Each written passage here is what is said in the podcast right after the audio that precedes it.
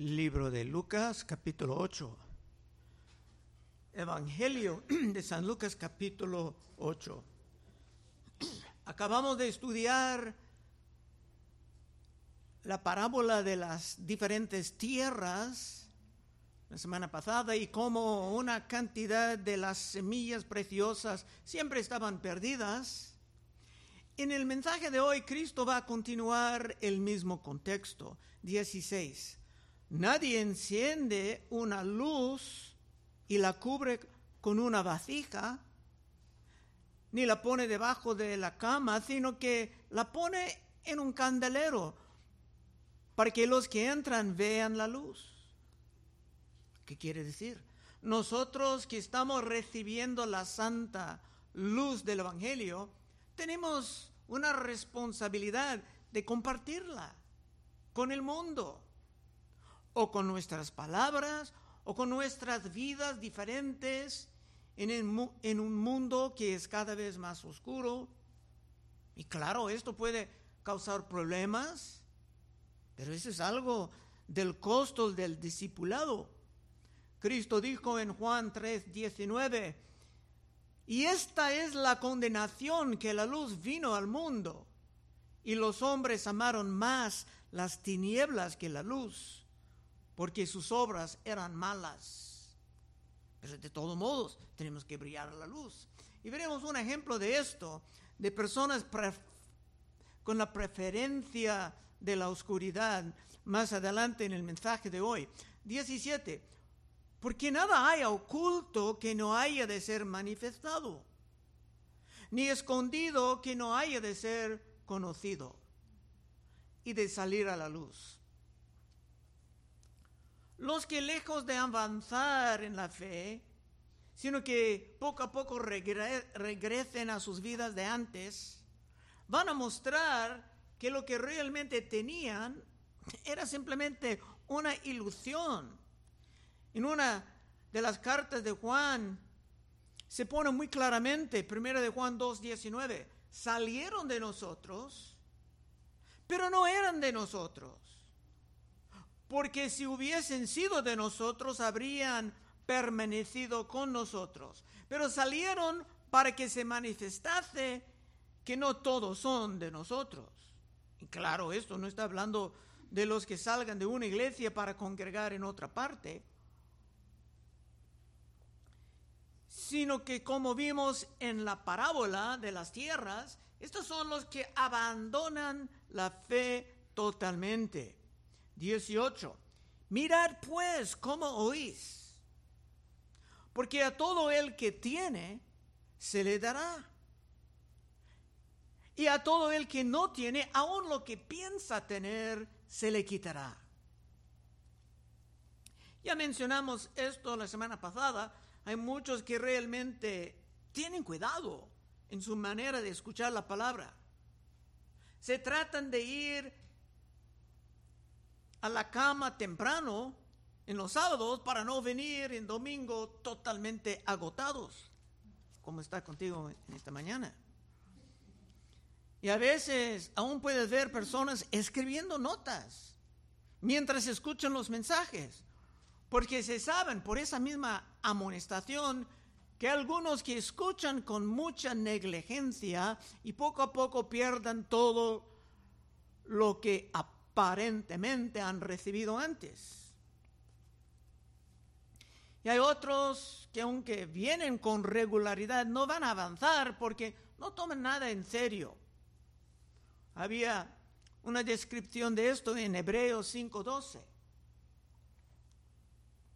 El autor dice, porque debiendo ser ya maestros, después de tanto tiempo, tenéis necesidad de que se os vuelve a enseñar cuáles son los primeros rudimentos de las palabras de Dios. Y habéis sido llegado a ser tales que tenéis necesidad de leche y no de alimento sólido.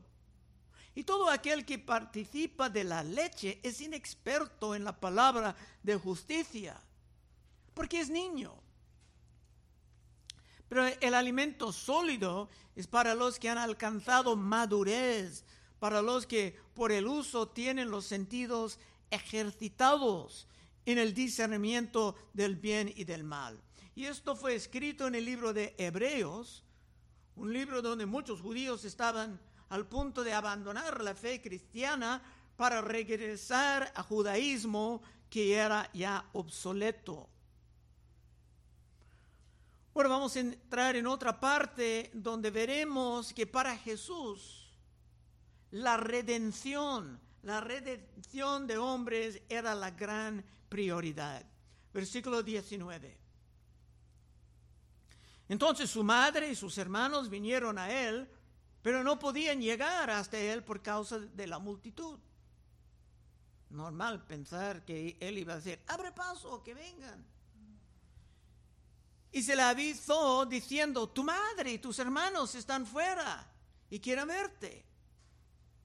Él entonces respondiendo le dijo, mi madre y mis hermanos son los que oyen la palabra de Dios y dicen amén. ¿No? No, no, no. Mi madre y mis hermanos son los que oyen la palabra de Dios y dicen así sea. Tampoco. Mi madre y mis hermanos son los que oyen la palabra de Dios y la hacen. Eso viene para enseñarnos a no permitir que nuestras familias carnales se conviertan en nuestros ídolos, ídolos de nuestra vida. Cristo no era simplemente hijo de María, sino que era Señor y Salvador de María. En aquel momento sus hermanos ni creyeron que Cristo era el Salvador, sino que pensaban que era fuera de sí. Marcos 3:12. Y se agolpó de nuevo la gente, de modo que ellos ni aún podían comer. Cuando oyeron los suyos, estos son la familia de Jesús, sus hermanos, su madre, vinieron para prenderle, porque decían, está fuera de sí. Pero los escribas que habían venido de Jerusalén decían que tenía a Beelzebú y por el príncipe de los demonios echaba fuera demonios. El ministerio de Cristo estaba creciendo rápidamente y estaban en peligro con el liderazgo. Y sus hermanos dijeron, está perdiendo su razón. Los de la familia carnal de Jesús estaban preocupados por él, pero estaban equivocados. Y Cristo ha y ha tenido muchos incidentes así, hasta con su propia madre. Y hemos visto uno temprano en este libro de Lucas, en Lucas 2.43. Después de tiempo festivo, dice, al regresar ellos, acababa la fiesta y se quedó el niño Jesús en Jerusalén, sin que lo supiesen José y su madre.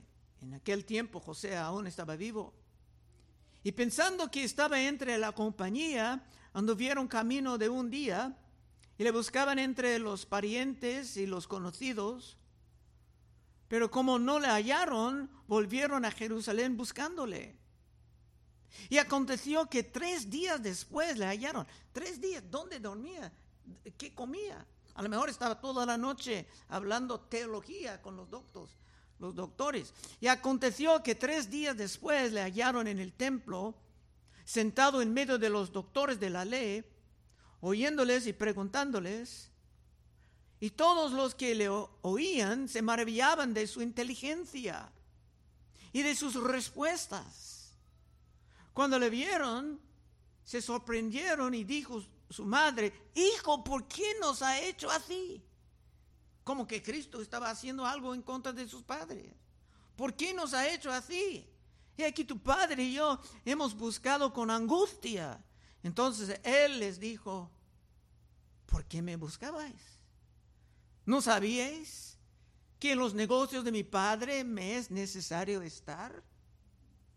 María tenía que aprender que Jesús no iba a portarse como un niño normal sino que se tenía una llamada especial. Pero nada de esto era fácil para María. Otro ejemplo, en Juan 2.1. Al tercer día se hicieron unas bodas en Caná de Galilea y estaba ahí la madre de Jesús. Y fueron también invitados a las bodas Jesús y sus discípulos. Y faltaron el vino. La madre de Jesús le dijo, no tienen vino. ¿Cómo que qué es esto? Es tu responsabilidad. No tienen vino. Jesús le dijo, ¿qué tienes conmigo, mujer? Ni le llamaba madre. ¿Qué tienes conmigo, mujer? Aún no ha venido mi hora. Su madre dijo a los que servían, haced todo lo que os dijere. Esto era algo de un choque entre Cristo y su madre, porque aunque Cristo tenía poderes sobrenaturales, no eran para estar usados para cada antoja de los de su familia. Cristo lo hizo esta vez, pero María tenía que aprender a desistir en esto. Bueno, regresando al texto 19. Entonces su madre y sus hermanos vinieron a él, pero no podían llegar hasta él por causa de la multitud. Y se le avisó diciendo, tu madre y tus hermanos están fuera y quieren verte. Él entonces respondiendo les dijo, mi madre y mis hermanos son los que oyen la palabra de Dios y la hacen. La familia carnal es muy importante. Cristo estaba predicando y estaban trayendo la redención a la gente. Y aunque la familia es importante, Cristo tomaba, tomaba la redención de los hombres como la gran prioridad. 22. Aconteció un día que entró en una barca con sus discípulos y les dijo, pasamos al otro lado del lago y partieron. Cristo hizo un anuncio que iban a pasar al otro lado. ¿Sus discípulos iban a creer esto? O tal vez no. 23. Pero mientras navegaban, él se durmió y desencadenó una tempestad de viento en el lago. Y se anagaban y peligraban y vinieron a él y le, le despertaron diciendo, Maestro, maestro, que perecemos. Despertando él, reprendió el viento y las olas y cesaron y se hizo bonanza. Muchos creen que esa tempestad actualmente fue obra del diablo, porque estaban en rumbo a la gran redención de un hombre endemoniado. Pero Dios permitía la tempestad para enseñar a los discípulos a caminar por fe y no por vista, por fe en lo que Dios dice. Ya tenían una promesa de que iban a pasar al otro lado pero por vista. Sus ojos vieron las olas, sus oídos oyeron los vientos, y en vez de caminar por la fe, estaban en un pánico por la vista. ¿Y tú? ¿Lo puedes manejar estas situaciones? 25. Y les dijo, ¿dónde está vuestra fe? y atemorizados se maravillaban y se decían unos a otros, ¿quién es este que aún los vientos y las aguas manda y le obedecen? Era evidente que Cristo tenía control sobre todo, todo lo que pasaba en, en el clima. Pero iban a necesitar esa confianza en el poder de Jesús porque ya estaban llegando a un conflicto temoroso. Era el momento de estar fuertes en la fe. 26. Y arribaron a la tierra de los Gadarenos, que está en la ribera opuesta a Galilea. Muchos dicen que este lado del gran lago ni era de judíos, sino que el paganismo estaba bien establecido ahí. 27. Al llegar él a tierra, vino a su encuentro un hombre de la ciudad, endemoniado desde hacía mucho tiempo, y no vestía ropa ni moraba en casa, sino en los sepulcros. Su situación era muy desesperada. Aquí tenemos el gran ejemplo de un hombre totalmente poseído por un demonio. Y tengo que confesar que en este país esto aún es muy raro. La gran mayoría de los pastores de este país se confiesen abiertamente que jamás han tenido que enfrentar a uno de estos totalmente poseídos. Yo mismo solamente he tenido dos casos aquí, uno en Santa Ana y uno aquí más cerca, todos mis años de ministerio, y una vez más en San Salvador, pero en partes del tercer mundo es más común. 28. Este, al ver a Jesús, lanzó un gran grito y postrándose a sus pies exclamó a gran voz, ¿qué tienes conmigo, Jesús, Hijo del Dios Altísimo? Te ruego que no me atormentes. Los demonios no tienen temor ni de ti ni de mí, pero sí tienen mucho miedo de Cristo. Y saben que por el reino de Cristo estaban, estaba acabando el reino de la oscuridad. En una parte los fariseos acusaban a Cristo de echar fuera demonios por el poder del príncipe de demonios. En Mateo, Mateo 12, 24 se puede ver cómo el imperio de Satanás estaba cayendo. Mas los fariseos al oírlo decían, este no echa fuera los demonios, sino por Beelzebú, príncipe de los demonios. Sabiendo Jesús los pensamientos de ellos, le dijo, todo reino dividido contra sí mismo es asolado. Cristo va comprobar de lo que ellos estaban pensando no tenía sentido. Todo reino dividido contra sí mismo es asolado. Y toda ciudad o casa dividida contra sí misma no permanecerá. Busca la unidad en tu familia. Y si Satanás echa fuera a Satanás contra sí mismo, está dividido. ¿Cómo pues permanecer su reino? Y si yo echo fuera los demonios por Beelzebú, ¿por quién los, e-, los echan vuestros hijos? Por tanto, ellos serán vuestros jueces. Pero si yo, por el Espíritu de Dios, echo fuera los demonios, ciertamente ha llegado a vosotros el reino de Dios para acabar con ellos.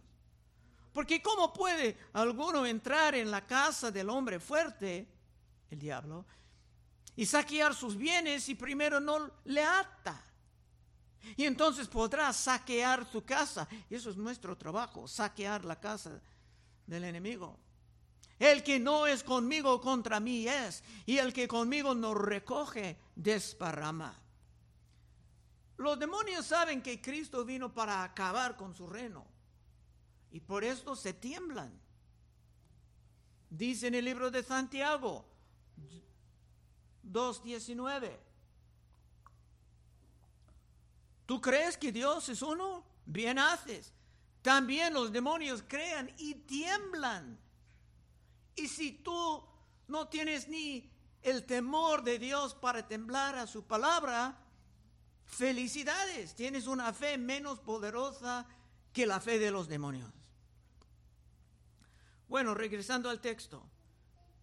Este, al ver Jesús, lanzó un gran grito y postrándose a sus pies exclamó a gran voz, ¿qué tienes conmigo Jesús, Hijo del Dios Altísimo? Te ruego que no me atormentes. Porque mandaba al espíritu inmundo que saliese del hombre pues hacía mucho tiempo que se había apoderado de él. Le ataban con cadenas y grillos, pero rompiendo las cadenas era impelido por el demonio a los desiertos. Tenía gran poder. Es común ver en los poseídos que una mujer pequeña puede tirar hombres fuertes en contra de una pared por medio de poderes sobrenaturales que tienen. Y por esto ese hombre era casi imposible controlar. Su caso era muy triste. 30. Y le preguntó Jesús diciendo, ¿cómo te llamas? Y él dijo, Legión, porque muchos demonios habían entrado en él y le rogaban que no lo mandase ir al abismo. ¿Qué es el al abismo? Un lugar donde no pueden hacer nada. Muchos creen que ese hombre tenía miles de espíritus inmundos, porque la palabra legión era una gran cantidad de soldados romanos. Algunos dicen un mil, otros dicen seis mil. Pero esa legión de malvados no quería estar mandado al abismo porque allá no pudieran causar problemas a nadie. Les, les encantan destruir y robar, causar problemas. Deseaban tener una casa, entre comillas, una casa humana, o por lo menos morar en unos animales. Cristo explicaba esto en Mateo 12, 43, hablando de la apostasía de Jerusalén, pero dijo, cuando el espíritu inmundo sale del hombre, anda por lugares secos buscando reposo, no puede encontrar reposo si están ahí lejos de un cuerpo. Y no lo haya. Entonces dice, volveré a mi casa. La persona obviamente no era de Cristo, porque sería casa de, Cristo, volveré a mi casa de donde salí y cuando llega la haya desocupada, barrida, adornada, entonces va, toma consigo otros siete espíritus peores que él y entrando mueren ahí. Y el postrer estado de aquel hombre viene a ser peor que el primero. Así también acontecerá a esta mala generación. Por esa enseñanza te puedes ver que estos espíritus no quieren estar echados fuera, sino morar en un ser viviente, dándoles un cuerpo con que se pueden operar. 32. Había ahí un hato de muchos cerdos que pasían en el monte y lo rogaron que los dejase entrar en ellos. Y les dio permiso. Los demonios estaban orando a Jesús, pidiendo permiso. Si serían echados, por lo menos entrar en los cerdos. Los demonios no solamente tienen una fe, sino que hacen sus oraciones. Pero claro, no pueden hacer nada sin el permiso de Cristo Jesús. Y por esto los que están en Cristo tienen una gran protección en contra de ellos. 33. Y los demonios salidos del hombre entraron en los cerdos, y el hato se precipitó por un despeñadero al lago y se ahogó. De todos modos, después de destruir a los cerdos, se fueron al abismo. Es que Cristo no estaba jugando con ellos. 34. Y los que apacentaban los cerdos, cuando vieron lo que había acontecido, huyeron. Y yendo dieron aviso en la ciudad y por los campos. Esto era algo que mostraba visualmente el gran poder de Dios que estaba operando en Cristo, porque ellos vieron a este hombre atrapado, portándose como un loco, un desamparado, y ahora todo iba a cambiar. Y el poder santo así puede producir miedo en la gente. Y la pregunta para ese pueblo era, ¿qué era más importante para ellos? ¿Los cerdos? ¿O ese pobre hombre que tenía su vida antes destruida. 35.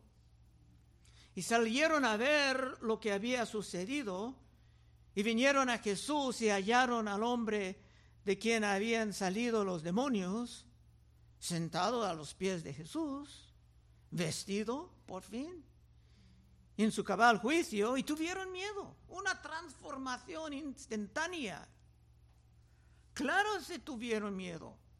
Esto era el poder de Dios muy visible. Hasta San Pablo tenía ese gran miedo que acabamos de estudiar en este libro de Lucas hace unas semanas. Lucas 5:4. Cuando terminó de hablar, dijo a Simón, boga mar adentro y echa vuestras redes para pescar. Respondiendo Simón le dijo, Maestro, toda la noche hemos estado trabajando. Pensaron que el carpintero estaba dando órdenes a los pescadores. Maestro, toda la noche hemos trabajado y nada hemos pescado. Mas en, tus, en tu palabra echaré la red. Y habiéndolo hecho, encerraron gran cantidad de peces y su red se rompía. Entonces hicieron señas a los compañeros que estaban en la otra barca para que viniesen a ayudarles. Y vinieron y llenaron ambas barcas, de tal manera que se hundieron. Ahora el resultado. Viendo esto, Simón Pedro cayó de rodillas ante Jesús, diciendo, apártate de mí, Señor, porque soy hombre pecador el santo poder de Dios puede ser algo espantoso para los que aún están cargados de pecados ni confesados ni perdonados. Así que en vez de celebrar la libertad de ese pobre, pobre hombre que era su vecino, en su temor van a pedir que Cristo se vaya. 36. Y los que lo habían visto les contaron cómo había sido salvado el endemoniado. Entonces toda la multitud de la región alrededor de los Gadarenos le rogó que se marchase de ellos, pues tenían gran temor. Y Jesús, entrando en la barca, se volvió. Y los escolares nos dicen que cuando Cristo se fue de ahí, jamás se regresaba. Y si tú quieres echar Cristo de tu vida, es algo que puedes lograr. Pero vas a lamentar tal locura por toda la eternidad. 38, estamos llegando al fin. Y el hombre de quien había, habían salido los demonios le rogaba que le dejase estar con él. Quería seguir a Cristo en todos lados. Pero Jesús le despidió diciendo, vuélvete a tu casa y cuenta cuán grandes cosas ha hecho Dios contigo. Y en su obediencia dice, y él se fue publicando por toda la ciudad cuán grandes cosas había hecho Jesús con él. Muchos están sorprendidos de que ese hombre no pudo ir con Jesús. Seguramente se pudiera andar con los evangelistas dando su gran testimonio, sería muy emocionante. Pero Cristo, aún amando ese pueblo duro, Cristo dejaba el hombre ahí para predicar la verdad. Esos no querían escuchar a Cristo en persona, querían que Cristo se vaya. Es casi como que este endemoniado pudo hacer cosas que Cristo no pudo. No querían escuchar Cristo, Cristo se fue, pero ese hombre se quedaba. Para ser testigo del poder de la redención, que realmente debe ser nuestra prioridad también. Aplicación, cerrando. La razón de que muchos no entienden la decisión de Cristo con ese hombre es porque ellos, muchos de nosotros, tampoco queremos estar proclamando nada al mundo perdido, sino que solamente queremos estar alabando en las cuatro paredes de la iglesia. Queremos estar escuchando la palabra, sintiendo la presencia de Cristo, compartiendo las vidas con hermanos queridos y hermanas. Pero en cuanto de la guerra de afuera, en que salgamos para proclamar la verdad, esto simplemente no es la prioridad casi nunca. Pero si tú quieres vivir como uno que anda en la obediencia, en vez de uno que siempre se esconda entre las cuatro paredes de la iglesia, entonces puede pasar en unos momentos y oraremos contigo. Llegando al fin del libro de Marcos, dice en Marcos 16, 14, finalmente se apareció a los once mismos, estando ellos sentados a la mesa, eso es después de la resurrección, y les reprochó su incredulidad. Después de tantas reproches de incredulidad, Cristo aún estaba siguiendo en el mismo. Les reprochó su incredulidad y dureza de corazón porque no habían creído a los que le habían visto resucitado. Y les dijo, id por todo el mundo y predicad el Evangelio a toda criatura. El que creyere y fuere bautizado será salvo, mas el que no creyere será condenado. Para Cristo la redención del hombre era la gran prioridad. ¿Y cómo está contigo en esta mañana? Vamos a orar. Señor, te damos gracias por otro capítulo interesante de mucho material. Ayúdanos, Señor, a sentir el poder que ese hombre sentía, la gratitud, después de vivir en las tumbas y sin ropa. Era un hombre transformado. Y muchos de nosotros hemos sido transformados. Ayúdanos, Señor, a expresar la misma, la misma gratitud en nuestro servicio a ti Haz lo que tú quieres, Jesús, con tu iglesia. Pedimos en el santo nombre de Cristo Jesús. Amén. Bueno, hermanos, estaremos en frente.